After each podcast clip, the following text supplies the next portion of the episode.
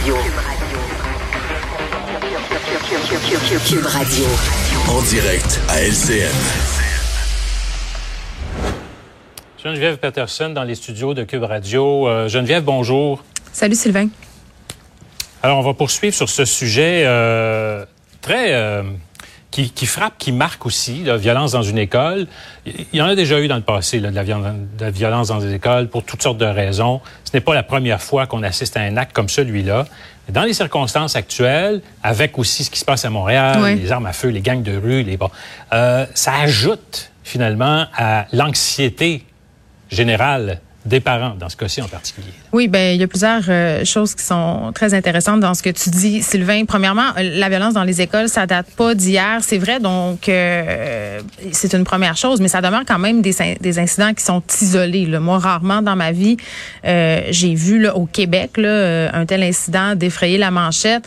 un élève qui attaque possiblement avec un couteau un enseignant dans une école, on voit pas ça tous les jours, parce que l'école, c'est supposé être un lieu sécuritaire. Tout d'abord, c'est un lieu d'enseignement c'est un lieu où on va porter nos enfants, bon peut-être moins au secondaire, mais où nos enfants se rendent et où tout est supposé se dérouler rondement. Donc ça, c'est l'une des affaires euh, qui vient vraiment, je pense, euh, nous chercher jusque dans nos derniers retranchements quand on est un parent, euh, quand on envoie nos enfants dans les écoles de voir des incidents comme ça, c'est toujours excessivement inquiétant. Puis je pense que oui, le contexte en ce moment dans lequel cet événement-là se déroule est particulièrement évocateur. On a lu, on a eu pardon une série d'événements qui sont en lien avec les armes à feu à Montréal, une montée de la violence chez les jeunes, une escalade aussi de la tension sur les médias sociaux. Mais il faut faire attention là, parce que bon, on ne sait pas encore euh, non plus les tenants et aboutissants de cette affaire-là. Puis il faut rester excessivement prudent.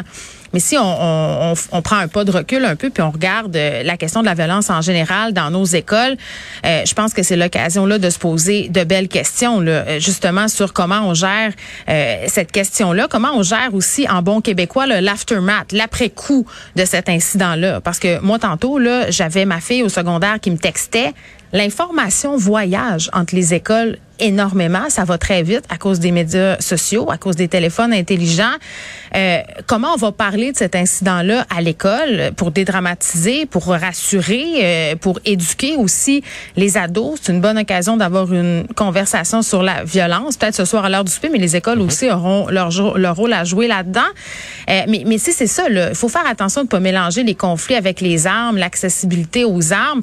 Euh, mais il faut quand même se poser la question comment ça se fait qu'un enfant, un ado qui a pu pénétrer à l'intérieur d'un établissement scolaire avec quelque chose qui a pu blesser un professeur euh, à ce point-là. Là, je sais qu'il y a des écoles euh, qui ont des détecteurs de métaux. J'en sais rien pour cette école-là, là, mais tout de même. Puis, je sais pas, moi, Sylvain, je me faisais la réflexion suivante. Là. On est dans toute euh, une discussion. Hier, on avait des annonces concernant la ministre Guilbeault là, sur la refonte, si on veut, de la police. Moi, j'ai reçu Fadi Daguerre, qui est le chef de la police de l'agglomération Longueuil, qui est venu me parler d'une nouvelle escouade, si on veut, plus communautaire, là, ce qu'on appelle la police. À Longueuil, oui. Oui, c'est ça, la, la, police de proximité, euh, une, une, équipe qui s'appelle Réseau. Euh, vraiment, là, pour aller intervenir dans des situations avec des populations avant que ça dégénère, avant que le tissu social s'étiole. Euh, Est-ce que, parce que, je, puis je le sais, là, qu'il y a des gens qui sont super frileux à l'idée d'avoir de la police autour des écoles. Moi, je dis pas que ça devrait être la job de la police, mais clairement, euh, au niveau des interventions, au niveau du climat, au niveau de prendre un jeune avant que ça aille trop loin, euh, il y a quelque chose qui a pas marché dans, dans ce cas-ci, là. Puis ça se passe en ce moment, ça se passe partout, dans plein de quartiers à Montréal. Donc, euh, moi, c'est de ça que j'avais envie de parler aujourd'hui. Il faut prendre le problème à la racine. Là, c'est la conséquence qu'on a aujourd'hui puis qu'on vit, là, depuis le début euh, de l'année, depuis cet été, les incidents. Mais comment ça se fait que ça se passe? Vraiment, c'est la question qu'il faut qu'on se pose. Oui, on, on, ignore encore évidemment les motivations. Qu'est-ce qui a mené à cette attaque-là? On ne sait pas grand-chose. Bon, l'enseignant aussi, là, il est, on ne craint pas pour sa vie. Là. Il, a, il, a, été blessé, non, mais, mais, il n'y a, a, pas de oui, mais c'est simplement pour dire qu'il n'a pas été, oui. il n'est pas à l'hôpital aux soins intensifs. Euh, il y a eu cependant effectivement une attaque avec une arme blanche d'un élève contre un enseignant. Euh, moi, je connais des enseignants qui, évidemment, euh, certains même qui ont décidé de prendre leur retraite parce que ça, ça faisait partie de leur réflexion. La violence parfois à l'école.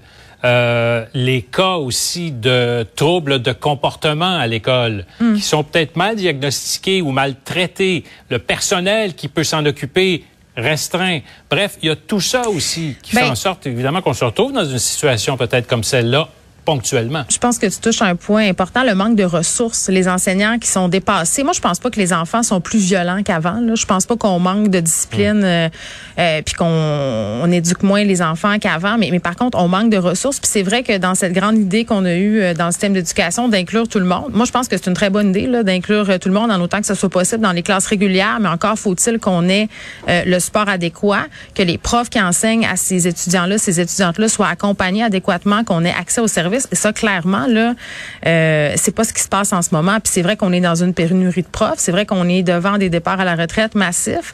Ça s'explique en partie à cause de ça, à cause de ce trop plein-là. Merci, Geneviève. Merci.